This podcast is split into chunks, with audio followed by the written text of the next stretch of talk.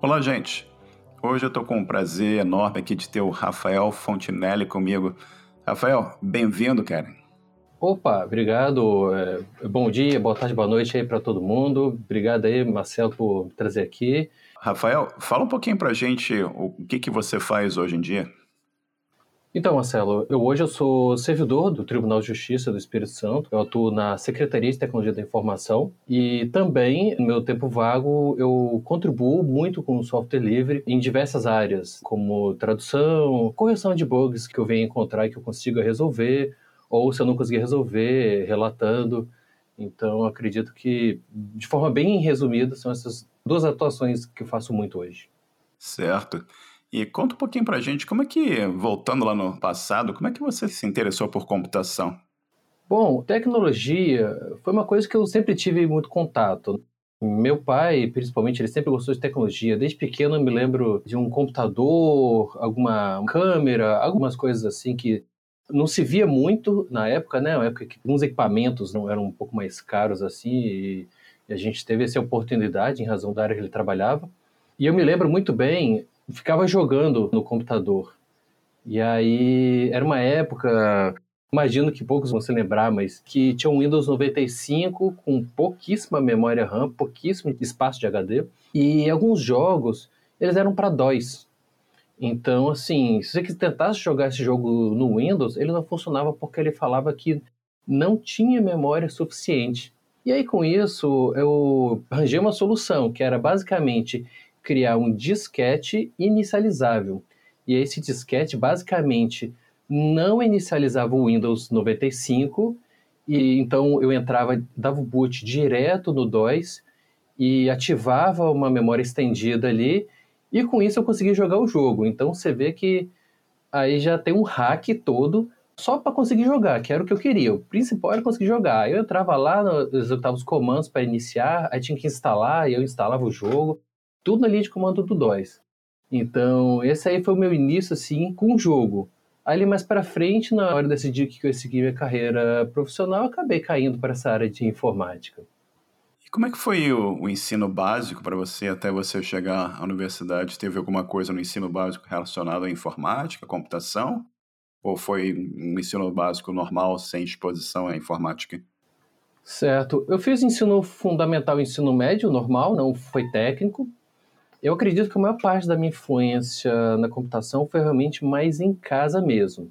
Eu não me lembro exatamente de ter alguma aula específica que tenha me brilhado os olhos, falando especificamente em termos de computação na escola. Eu lembro no ensino médio, ensino fundamental, de ter, ah, vamos para o laboratório de informática e aí faz uma coisa, faz outra, mas que para mim já não eram tão novidade assim, porque eu já tinha tido esse contato em casa, sabe? Mexer mouse, acessar pasta, executar comandos, eram coisas que para mim não era de outro mundo. Por exemplo, Linux, que é uma coisa que eu utilizo hoje e contribuo também hoje, uma coisa que não, existia na época, quer dizer, não que não existia, mas pelo menos é, onde eu morava, Vitória, Espírito Santo, não era uma coisa que se falava muito. Eu fiz contato com o Linux pela primeira vez por causa do meu irmão em casa, formatando o computador e apagando todos os meus jogos. Mas eu acho que na escola mesmo não tive tanto contato nesse sentido, não. E conta pra gente como é que foi a, a universidade, como é que foi o curso, como é que foi a tua exposição à tecnologia na universidade. Certo, então, na hora de decidir qual universidade que eu ia fazer, qual faculdade que eu ia fazer, na verdade, eu estava em dúvida, né? Aquela coisa de qual vestibular que eu vou fazer, né? Eu acabei decidindo computação. Foi meio que de última hora, marquei e fui fazer a prova. E eu passei, entrei no curso de ciência da computação e, pô, acabei gostando pra caramba, sabe? É, me lembro do primeiro período que eu fiquei fascinado com essa tal de linguagem de programação. A gente começou com Portugal e aí tinha que fazer os códigos. Eu me lembro de, às vezes, tendo um, aquelas ideias assim, caramba, como é que eu vou resolver isso?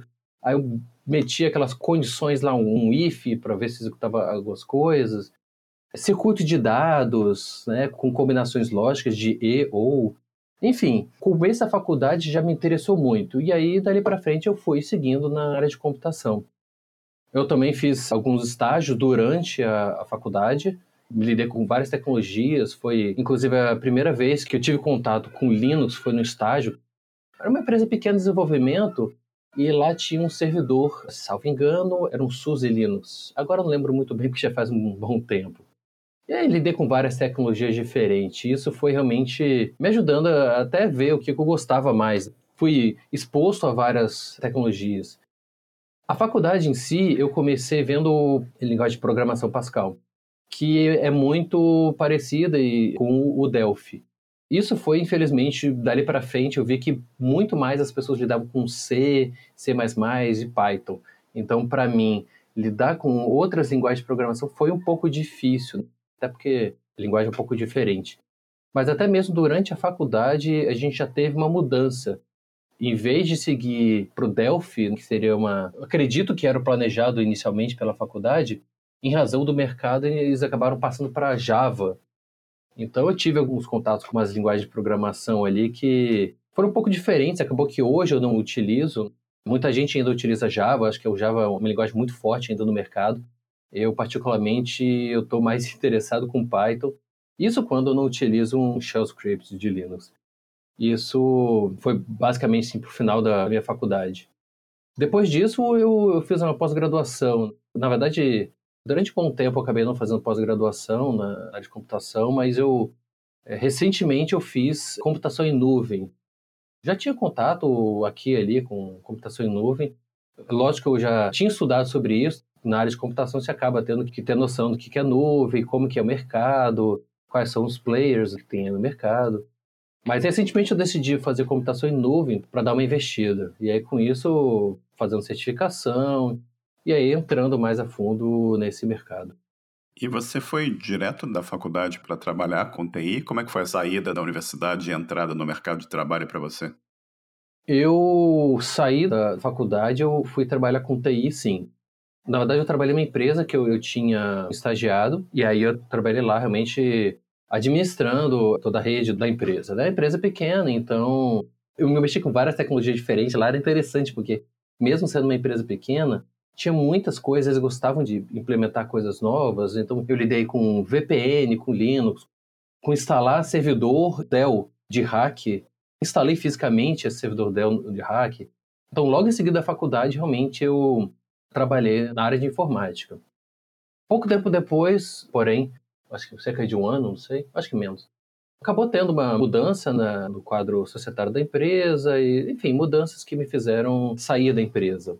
Depois disso, eu lembro que até trabalhei numa empresa, eu acredito que menos de um ano, mas eu me lembro que eu me desanimei um pouco com a área, porque era realmente muito puxado, sabe? É uma das coisas que a gente encontra no Brasil. Infelizmente, tem algumas empresas que puxam pra caramba do técnico e não querem pagar muito, sabe? Então, eu acabei meio que desanimando um pouco da área de informática nessa época. Com isso, eu acabei decidindo fazer a faculdade de Direito uma mudança drástica, né? Brusca, né? Na, na, formação. Bastante brusca, né? Mas antes da gente entrar nessa parte do direito aqui, conta um pouquinho mais sobre a sua pós-graduação. Você falou que foi na área de cloud computing, computação na nuvem. O que, você aprendeu nesse curso? O que, foi apresentado para você lá? Olha, eu achei muito interessante, porque como eu falei, né, eu já tinha eh, muitas informações até porque quando eu fiz minha pós-graduação, eu já estava algum tempo contribuindo com software livre, então eu acabava esbarrando em tecnologias diferentes. Mas eu achei interessante, porque mesmo que você tenha um conhecimento de encontrar um artigo aqui, testar uma tecnologia lá, quando você lê a parte conceitual, você acaba entendendo melhor como que funciona esse negócio.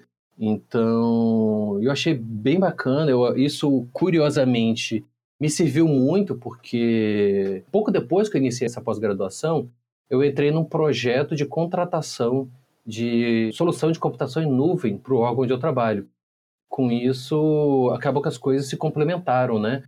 Eu precisava conseguir fazer essa contratação e com isso eu estava fazendo essa pós-graduação que me trouxe muita informação. Coisas como, por exemplo, tipos de computação em nuvem, que pode ser pública, privada, híbrida, comunitária. Nuvem comunitária era uma coisa que eu não conhecia ainda, então já veio uma coisa nova.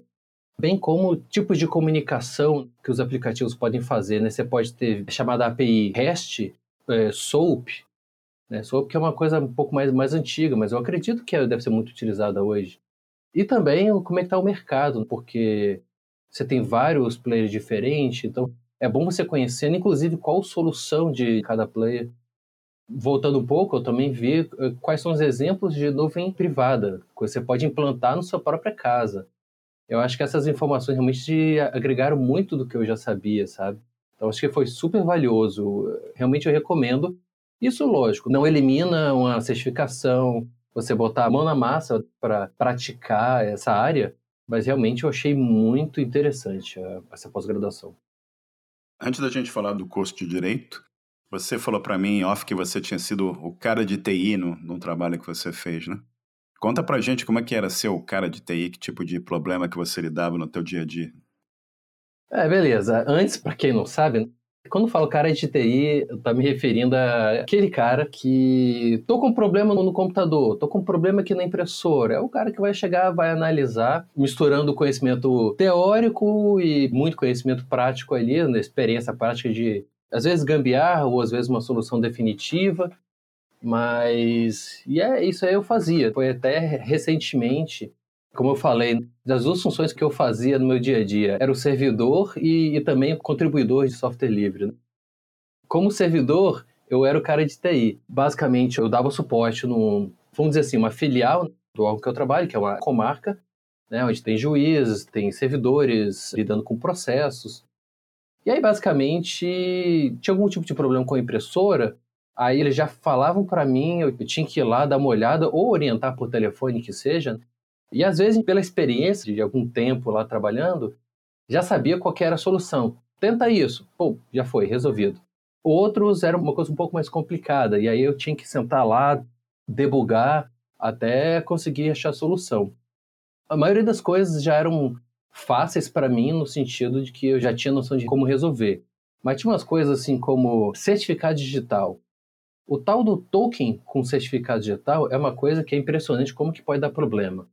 E é uma coisa que não é muito assim transparente, sabe? Você não, se jogar no Google, você não encontra tanta coisa. Você pode encontrar uma coisa ali, lá, mas é um pouco difícil. Então, eu muitas vezes eu tinha que sair analisando até encontrar qual era a raiz do problema. Bom, modéstia à parte, eu fazia isso muito bem. Fiz um bom trabalho, né, lá como cara de TI. Não me arrependo desse tempo, mas a verdade é que contribuindo também com o software livre, eu acabei que eu me senti que eu estava meio que mais lá do que cá, sabe? Eu tava fazendo esse serviço porque, de certa forma, era tranquilo, porque eu dominava, de outro lado, eu recebia para isso. Mas aí eu decidi correr atrás de fazer algum investimento, não só ficar estudando software, mas também estudando uma coisa que seja fora do, seja saindo né, do órgão, eu pudesse investir mais na minha carreira e pegar coisas interessantes, full time, e não meio cá, meio lá, né? Então foi por isso, inclusive, que eu decidi fazer a pós-graduação de computação em nuvem, fiz alguns cursos e, enfim, estou aqui estudando, decidindo investir nessa área, né?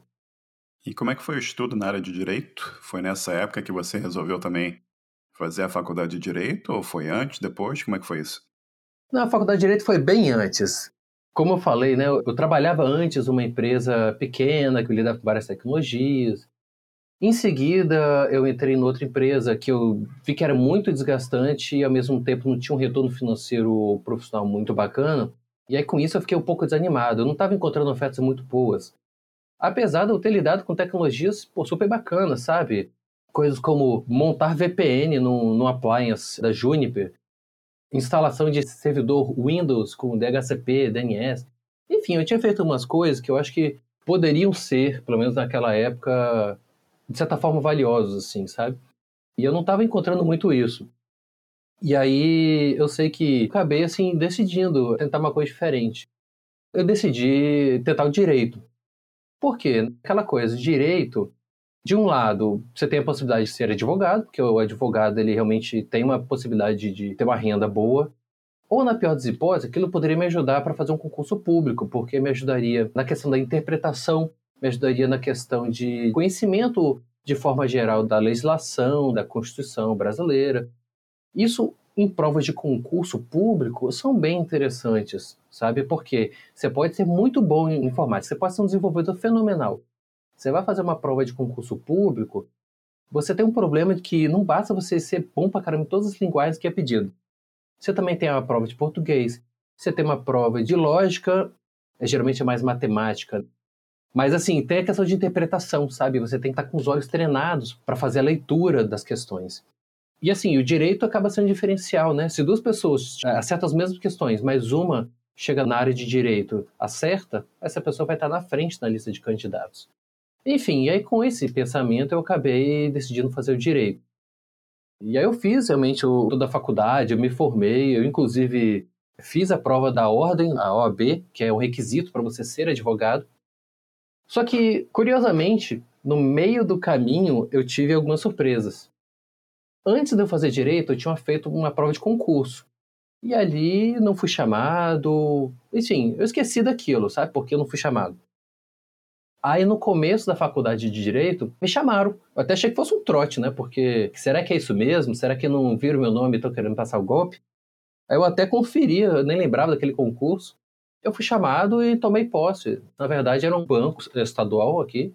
Comecei a trabalhar lá. E eu fiquei fazendo direito e trabalhando lá.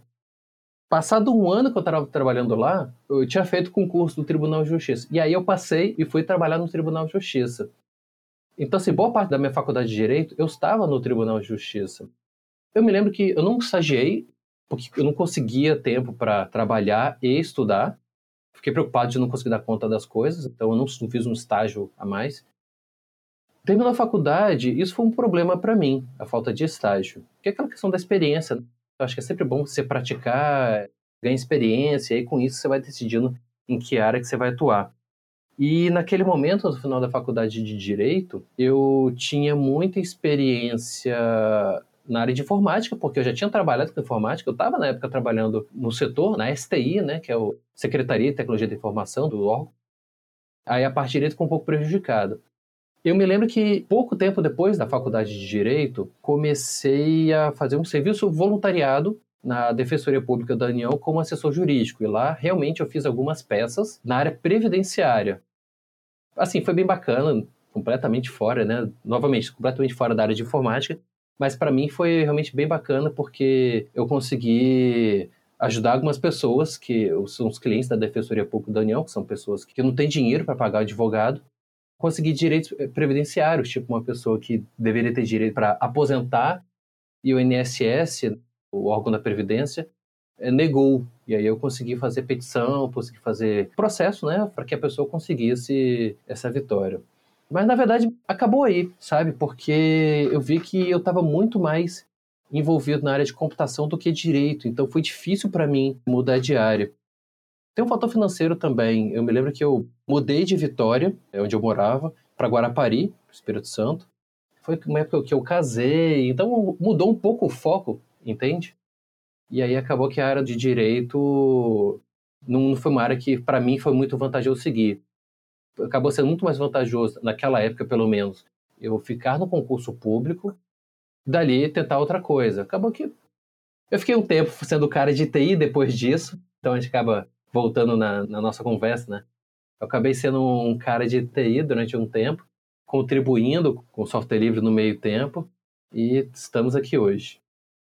Rafael, conta um pouquinho sobre o seu trabalho hoje na Secretaria de Tecnologia da Informação no Tribunal de Justiça do Estado do Espírito Santo. Bom, antes de mais nada, o meu cargo ele é de informática. Eu, quando entrei no tribunal, já era um cargo da secretaria.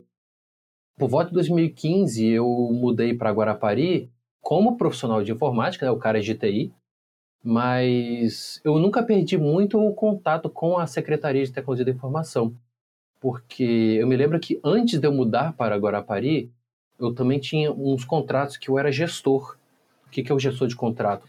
No Tribunal de Justiça, aliás, em alguns órgãos públicos, você tem que ter alguém que é o responsável imediato do órgão para administrar aquele contrato. Para ser a pessoa entre a empresa, preposto da empresa que está prestando o serviço, e o resto da administração. Então, é o responsável por fazer os pagamentos, por verificar se o contrato está sendo executado, verificar se a execução está sendo feita conforme as regras do contrato. Curiosamente, a faculdade de Direito que eu fiz, de certa forma, me ajudou nessa parte, porque a gente está falando de uma coisa bem burocrática. É, geralmente, o que acaba de ser da faculdade não está muito afim de ficar fazendo gestão de contrato. Eu entrei no Tribunal de Justiça fazendo algumas coisas técnicas, mas acabei, por circunstâncias do órgão, acabei lidando um pouco mais com gestão de contrato. Só que quando eu fui para Guarapari, eu continuei fazendo a gestão de contrato, mas principalmente fui o cara de TI. Mas ainda tinha esse pé na STI de fazer a gestão de contrato. Eu sei que recentemente houve uma mudança. O tribunal contratou uma empresa para fazer esse serviço de atendimento técnico para serem os caras de TI dos órgãos, que para mim foi interessante porque eu já estava realmente há algum tempo querendo fazer mudança, eu já estava nessa época que eles contrataram empresa para fazer o serviço, eu já estava fazendo computação em nuvem, então para mim veio realmente a calhar essa mudança. Até que oficialmente eles me puxaram de volta para a STI. Hoje eu não estou mais prestando serviço para a filial de Guarapari, a comarca de Guarapari. E aí eu basicamente eu estou hoje atuando em contratação de serviços para a STI. A gente tem uma equipe com algumas pessoas de áreas diversas, pessoas com mais conhecimento em, em gestão de contrato como um todo, em regras de contratação, pessoas com conhecimento da área de informática. Então a gente tem uma equipe multidisciplinar, basicamente, e aí você vai tendo combinações de pessoas que atuam em projetos. Como eu falei, eu sou numa equipe que faz contratação de computação em nuvem. E assim, está sendo bem diferente. Eu já deixei claro que, na verdade, sim, bacana. Eu gosto de participar, eu gosto, inclusive, da parte técnica. De estar tá lidando ali, né, fazendo a especificação técnica. Mas, apesar que eu, particularmente, eu gostaria muito de ir a equipe técnica mesmo da STI, sabe? Mas vamos ver onde que vai essa história. Mas por enquanto, sim, eu estou na área de contratação e surgiu demanda, eles mandam para a gente, a gente vai elaborando os documentos, vai refinando os documentos ali até ficar adequado para chegar na fase pública de fazer uma licitação pública e aí contratar a empresa. O Rafael, como é que foi que começou a tua exposição à língua inglesa? Foi ainda antes da faculdade? Foi na faculdade? Você fez algum curso de inglês especificamente? Como é que você aprendeu inglês? Inglês, eu tive contato desde pequeno. Parte por causa de jogos, aquela coisa de você é pequeno, você não entende o que está escrito ali, tem um monte de conversa e você vai seguindo em frente. Mas aí, aos poucos, vai aprendendo um pouquinho né, do inglês. Eu fiz um, alguns cursos, realmente ajudaram muito, né, curso de inglês. Mas eu acredito que, principalmente na faculdade de, de ciência da computação, eu tive que exercitar muito o inglês, porque aquele negócio, né? Alguns livros, as melhores leituras acabam sendo em inglês. Hoje em dia tem muitos livros que se utilizam na faculdade são traduzidos, mas inevitavelmente na computação se acaba lidando muito com informações em inglês. E aí eu realmente eu, eu aprimorei muito durante a faculdade. Depois disso, principalmente com contribuição de software livre, eu, eu realmente acabei aprendendo muito mais, sabe? Eu acho que é melhorando, me comunicando mais. Eu me lembro que foi no meu estágio, foi logo em seguida, quando eu fui contratado, foi a primeira vez que eu tive que falar com alguém em inglês. A minha primeira experiência não foi muito boa, porque foi com um indiano, e assim, tem alguns indianos que realmente você consegue conversar muito bem. Você vê vídeos de indianos falando e realmente dá para entender muito bem se legenda. Mas eu fui conversar com um cara de suporte técnico da Juniper, que ele era indiano e, rapaz, foi bem complicado de entender. Foi minha primeira experiência. Não foi muito positiva, a gente decidiu cancelar e partir para o e-mail. E aí os e-mails era basicamente uma mensagem e uma resposta por dia, em razão da diferença do fuso horário. Mas passada essa experiência ruim de falar em inglês, eu me lembro que eu tive que conversar com o meu chefe e numa vez de chamada, e eu descobri que eu conseguia entender ele muito bem, e eu conseguia responder ele muito bem o que me fez, assim, fiquei bem motivado. Eu não sabia que eu sabia tão bem, assim, me expressar em inglês. Eu sei que eu sei ler, eu sei responder mensagem, mas falar é, inglês, conversar em inglês, eu, eu ainda não tinha tido uma experiência muito boa. Isso já faz muitos anos e hoje isso aí para mim é muito mais natural. Conta pra gente como é que você se interessou pela tradução de software livre, como é que você evoluiu e se tornou um dos principais colaboradores hoje na tradução de programas e software livre para português, como o Arc Linux, né, o GNOME e tantos outros produtos aí que você tem ajudado? Bom, acho que tudo começou num básico. Como é que eu contribuo para isso aqui? Eu me lembro que na, na época eu estava usando o Windows eu estava de saco cheio de ou você craqueia o negócio e pode trazer um vírus, uma vulnerabilidade do computador, ou você paga muito caro. Fiquei de saco cheio desse negócio e decidi instalar o Linux. Aí entra a influência do meu irmão. Meu irmão, é, como mencionei anteriormente, ele uma vez pegou meu DOS com joguinhos e formatou porque ele queria instalar um Conectiva Linux. Para mim, naquela época, ele estava basicamente fazendo bagunça, não tem que mexer nisso não, deixa o computador em paz. Mas é, eu me lembro que ele não teve muito sucesso porque precisava de, de placa de rede Wi-Fi. Ele não conseguiu botar, era muito complicado na época. E aí, anos depois, o meu irmão ele estava usando Linux, né, porque eu mesmo já tinha tido experiência com Linux, mas não era a minha distribuição principal. E ele me falava que ele era tradutor do Gnome. Inclusive, ele tinha virado o coordenador de tradução do Gnome. E ele mostrava isso, eu, eu, eu achava o máximo. Mas eu, particularmente, não, não contribuía. Aí, voltando, quando eu decidi que eu estava de saco cheio de usar Windows nessa situação de, de você não ter os programas que você quer, eu decidi instalar o Linux. E aí o meu irmão utilizava Arch Linux. Vai eu instalar o Arch Linux.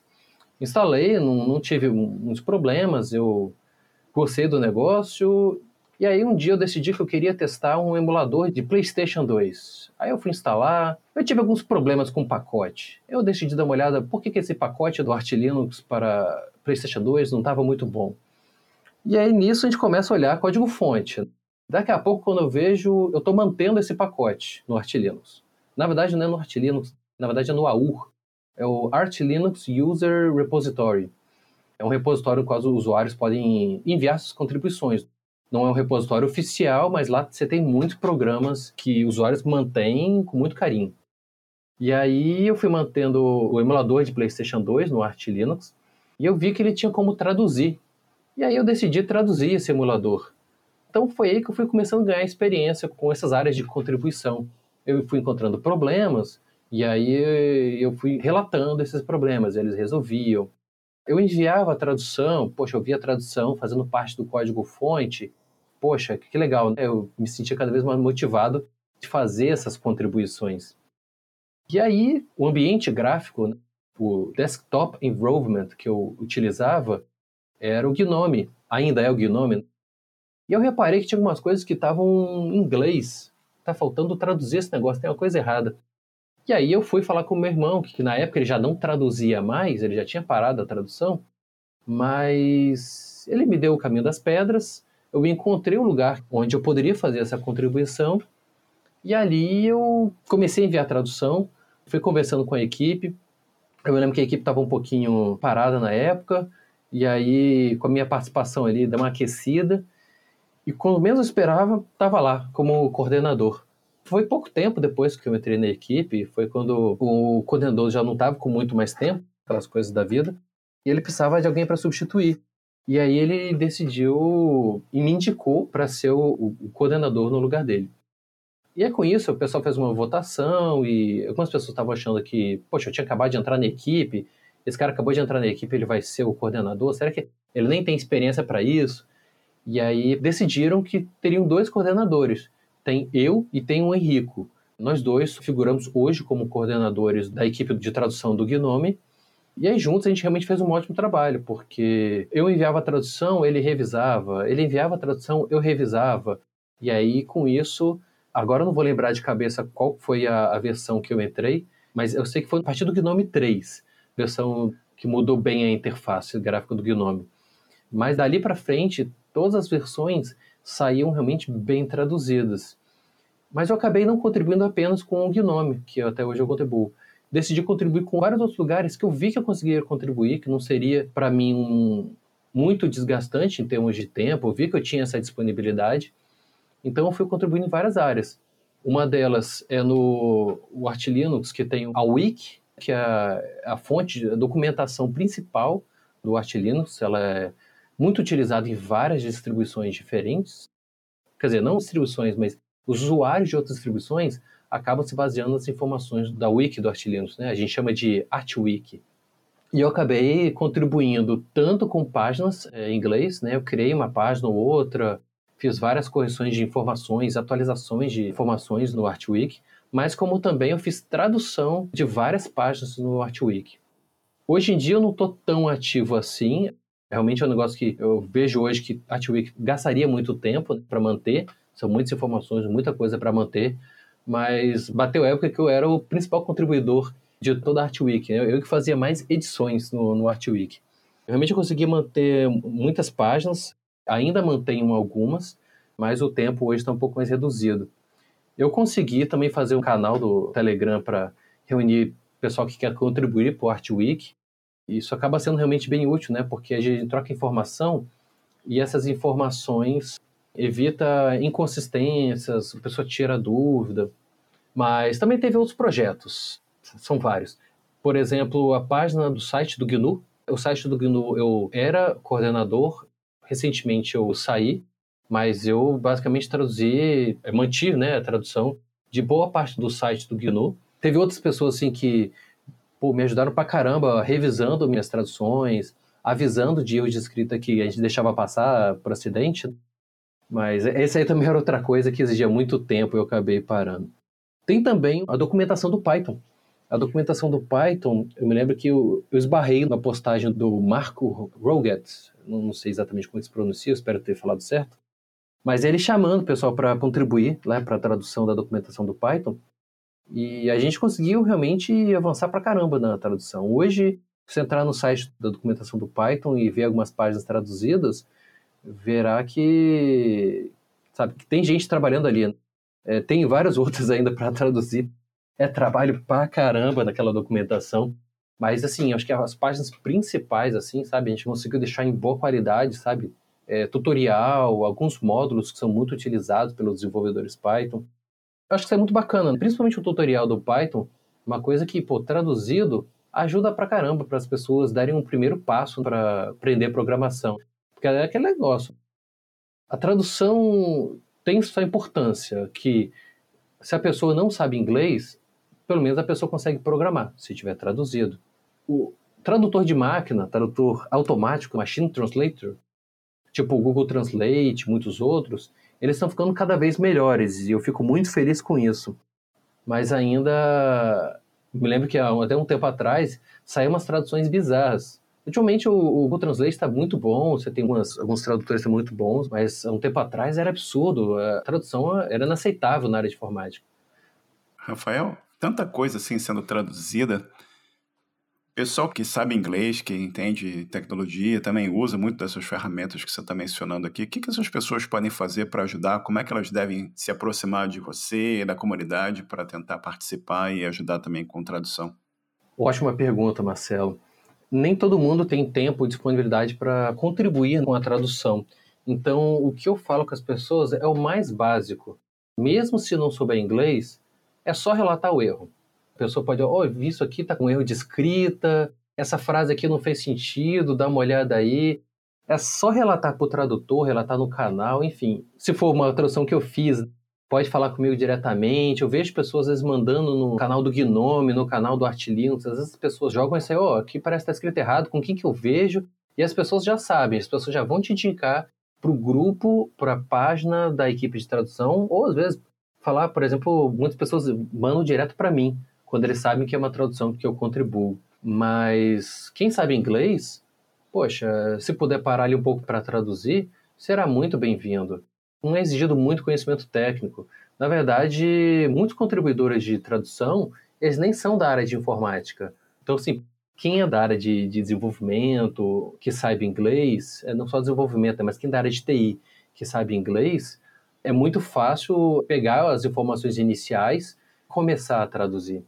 A maioria das traduções que eu participo, elas se utiliza uma ferramenta, um programa gráfico, que é um editor de texto gráfico especializado para tradução, que você olha a mensagem original, que é uma mensagem em inglês, e você tem um campo de tradução, e lá você escreve a, a tradução.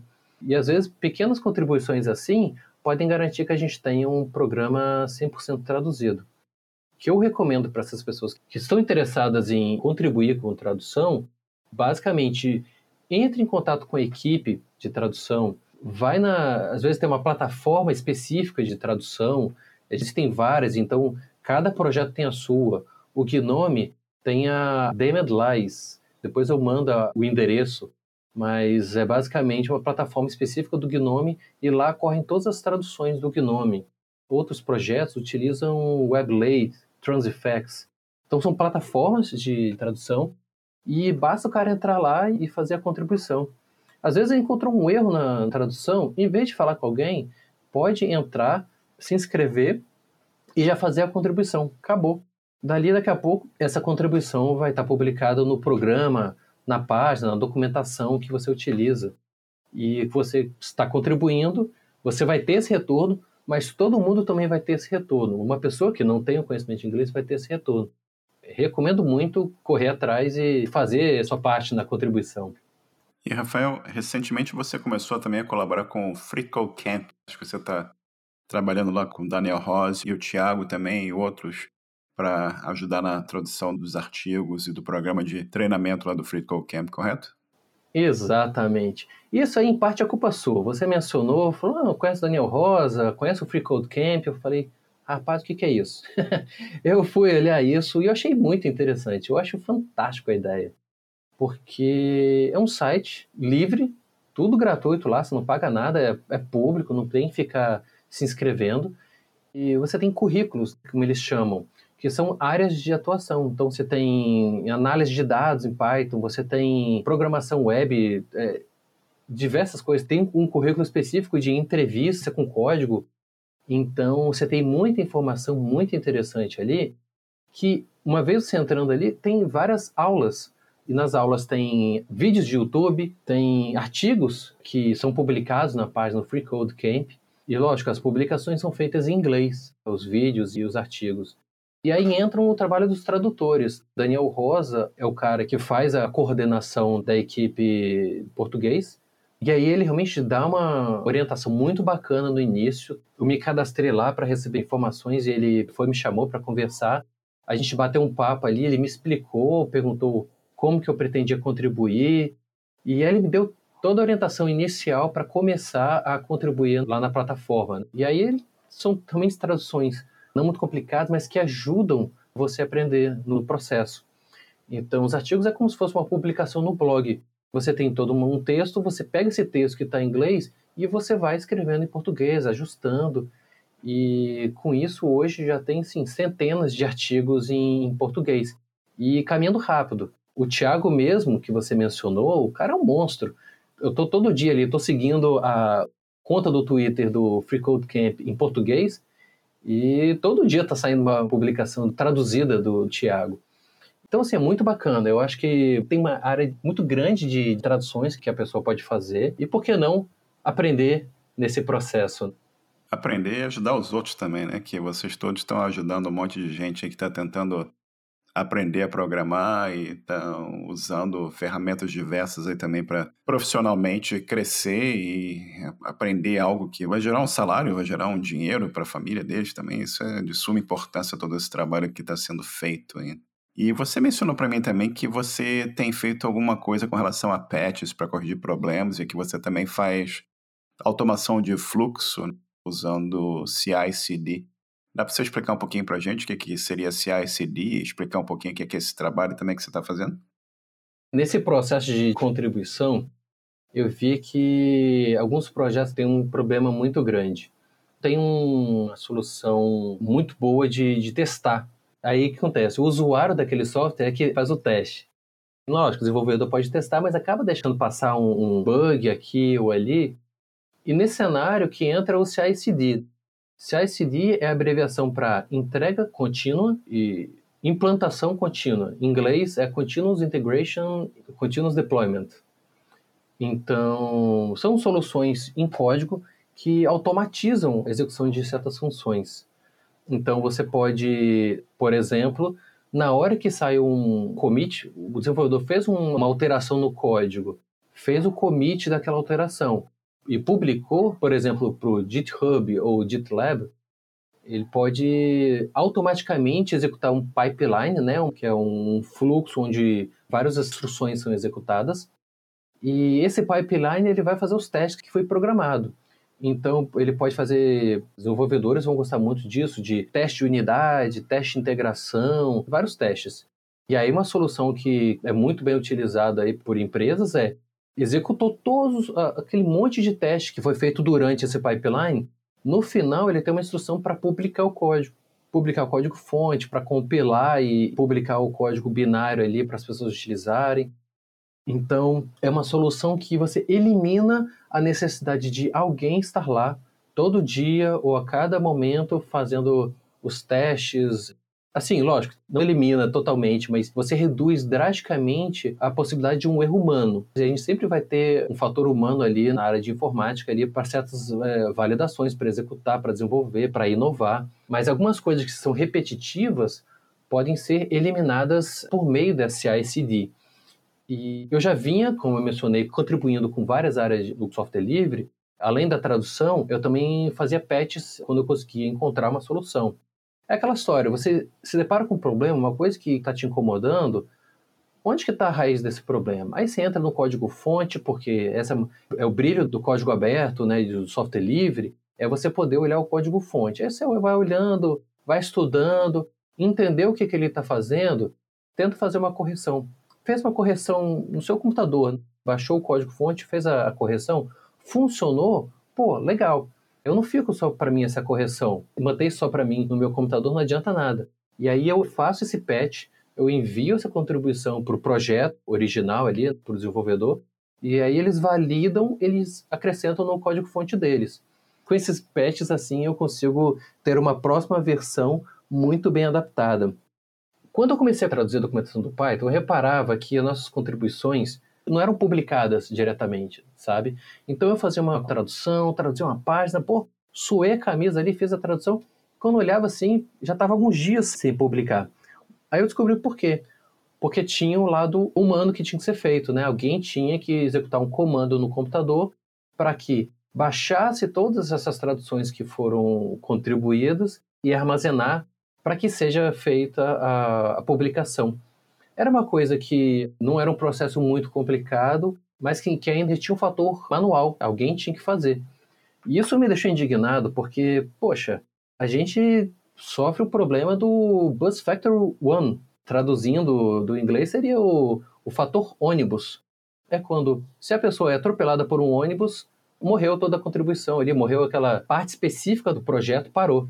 Então, para evitar que, se fosse necessário que essa pessoa fizesse esse comando, porque uma coisa tão repetitiva que não é uma coisa que na prática exigiria que ela fizesse isso, eu fiz uma solução de CI/CD e a gente foi melhorando até o que está hoje, que basicamente é eu fiz um, uma solução no, repositório uma, um, do GitHub Actions, que é a solução de CI/CD do GitHub, que toda noite baixa toda a tradução, compila no pipeline do GitHub ele compila, faz os testes, define alguns parâmetros para se der algum warning ele ser tratado como erro, exatamente para a gente ser sinalizado de quando houver alguma coisa assim que a gente deva corrigir. E com isso, a gente consegue encontrar muitos erros de sintaxe.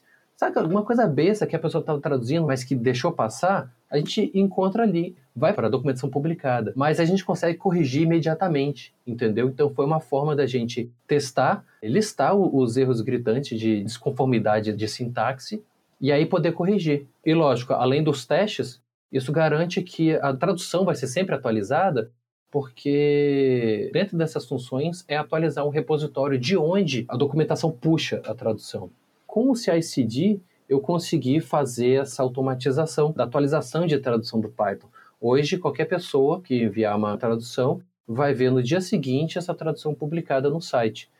A gente não tem lidado com pessoas mal intencionadas, então por isso que está assim hoje, mas agiliza né, a contribuição. O tradutor, quando vai fazer a contribuição dele, ele vê que, poxa, o negócio está funcionando aqui, ele fica motivado. E com isso eu acabei fazendo uma contribuições de CI/CD para cá e para lá. Aprendi também no GitLab. Isso inclusive me fez ganhar gosto pela área de DevOps. Se possível, eu gostaria de casar né, o meu interesse profissional com Cloud Computing com o meu interesse com DevOps. E com o meu conhecimento de Linux. Aí realmente seria uma área bem bacana de, de se trabalhar, a meu ver. Bacana demais, hein? E pergunta que não quer calar aqui, o que, você usa no seu computador pessoal, no seu dia a dia? Qual distribuição que você usa? Que tipo de ferramenta você está usando por aí? Rapaz, eu vim pro Arch Linux e no Arch Linux eu fiquei. Eu estou aqui no Arch Linux com o Gnome. Acho que, se eu me engano, desde 2009 que eu estou no Arch Linux. Já testei outras distribuições, assim, mas desde que eu mudei para cá e me adaptei muito bem, acabou sendo meu local preferido. Meu navegador principal é o Firefox, mas eu, infelizmente, eu tenho que ter o Chrome instalado. No caso, tem o Chromium, né, que é a versão código aberto do Chrome. Tem que ter o Chrome instalado, porque às vezes tem um, um site ou outro que não funciona muito bem, eu testo no Chrome para ver se era isso o problema. Mas eu, principalmente, eu utilizo o Firefox e me atende muito bem. O que, que você admira na área de tecnologia que não é o que você trabalha hoje, mas que você gostaria eventualmente de poder ter uma chance de trabalhar? Olha, eu acredito que, até já mencionei, o DevOps é uma área que eu gosto muito sabe? Eu vejo as pessoas implementando soluções, principalmente a nível empresarial, que eu acho muito bacana. Se tivesse oportunidade de implementar, talvez no algo onde eu trabalho, seria muito legal, mas hoje isso ainda não é realidade. Eu vejo alguns desenvolvedores no Gnome que eu pô, acho muito bacana, sabe, o, o, que eles fazem. A área de desenvolvimento, de forma geral, não, não é uma área que, assim, que bateu muito com o meu jeito, sabe? Mas eu vejo o pessoal fazendo assim, eu acho muito legal. Você pega um exemplo, por exemplo, Jorge Estravacas. Ele participou aqui do seu podcast. Ele veio um tempo atrás, foi assim, inclusive, que eu e você conversamos pela primeira vez. E o Jorge, ele começou contribuindo com a tradução no Gnome. Uma coisa foi levando a outra e hoje ele é um dos principais desenvolvedores do Gnome, mantendo uma tonelada de programas que são fundamentais para todo mundo que utiliza, sabe? ou até mesmo para outras pessoas que utilizam outros ambientes, que acabam utilizando o programa ou uma biblioteca do Gnome. Então, eu acho que são essas duas áreas aí, DevOps e desenvolvimento do Gnome. Perfeito. E o Jorge foi no episódio 63, conversou comigo também, muito bacana. E, cara, o que você recomendaria hoje para as pessoas que estão começando e querem seguir uma carreira na área de tecnologia? Acredito que o, o inglês é um fator importante apesar de não ser o principal. Eu vejo muitas histórias de pessoas que não sabiam muito bem o inglês, mas foram aquele negócio: a pessoa vai estudando, aprimora na parte técnica, e com isso o inglês vai sendo aos poucos. Então, assim, inglês acho que é um fator importante, mas não considero como o principal. Agora, eu acho que o principal é a pessoa encontrar a área que gosta e correr atrás dificuldades e os obstáculos sempre aparecem, mas assim, quando a pessoa vai conversando com as pessoas, vai pedindo ajuda, vai lendo, vai praticando, a pessoa realmente consegue ir a qualquer lugar, sabe? Fora do Brasil, dentro do Brasil, consegue ir para qualquer lugar e para qualquer área. É só realmente focar, estudar, praticar e mandar bala. E vai melhorando o inglês nesse meio tempo. Tem alguma pergunta aqui que eu não fiz até agora que você gostaria que eu tivesse feito? Nada me vem à cabeça. certo, perfeito. E planos para o futuro? Ah, plano futuro é investir na cloud computing. Estou fazendo algumas certificações, né? Eu já sou certificado na AWS Cloud Practitioner Certified. E eu estou estudando agora para Architect Solutions na AWS. Então é isso aí, o meu foco está sendo é, combinar as coisas. Eu não estou largando contribuição, mas eu quero tentar aproveitar as áreas, sabe? Fazer uma, uma convergência de forma que eu consiga tanto atuar nessa área mais que muitas vezes tem relação com o desenvolvimento, que eu já mencionei que eu gosto, quanto tem a ver com muito com Linux, porque não adianta você saber mexer em computação em nuvem quando você não sabe básico de Linux, você acaba esbarrando em alguns obstáculos ali complicados. E vamos seguir em frente, vendo aonde que vai levar. Você tem alguma dica de livro, música, filme, jogos, o que seja que você queira recomendar aqui para nossa audiência? Bom, jogo, eu não sou um cara de jogar muito hoje em dia. Eu tenho só um passatempo que é o DDNet, ou também conhecido como DD Race, que é um joguinho de, de 2D é, colaborativo, são os bonequinhos pequenininhos que se juntam para tentar finalizar um mapa. Eu acho um ótimo desafio aqui. E eu gosto muito de filme, mas assim, eu não sei nem dizer o que, que eu poderia sugerir. Eu realmente eu gosto de ver muitos filmes e não vejo muitas séries, mas bom, Eu sugiro que veja filmes. Eu acho que essa pode ser a sugestão que eu, que eu mando aqui. Perfeito. E você quer divulgar alguma informação sobre você para contato, rede social, website, o que seja? Beleza. É, bom, quem quiser me encontrar, eu tô no Twitter, é, RafaelFFBR1, essa é a minha conta. E também eu tô no Telegram, tá? É, vocês conseguem me encontrar. Marcelo, você sabe me dizer qual que é a minha conta, que eu não, não tô lembrando de cabeça? Rafael FF1. Então, qualquer coisa, podem me encontrar lá e posso dar mais orientações ali sobre quaisquer projetos que estejam interessados em contribuir, mais informação. Você também pode me encontrar no grupo do Gnome Brasil, Artilhanos Brasil. Eu estou sempre lá, então estou à disposição aí para conversar o que quiserem. Rafael, eu queria aqui tirar um segundo para te agradecer. Já são aí três horas da tarde já no Brasil aí para a gente conversar e compartilhar a tua história aqui, o teu conhecimento com a gente. E eu queria te agradecer por esse tempo e também por toda a contribuição que você faz aí para a área de, de, tecnologia, que é fantástica, é ajudando o pessoal do Brasil que não entende inglês. E é absurdamente incrível essa ajuda. Muito obrigado pelo teu tempo, pela tua ajuda e vamos em frente. Um forte abraço para ti. Obrigado, Marcelo. Obrigado aí pelo convite aqui. Um abraço para você e para todos os ouvintes aí. Chegamos ao final de mais um episódio. Agradeço a todos a atenção e o nosso site é osprogramadores.com. Participem e até o próximo episódio. Um bom dia para todos.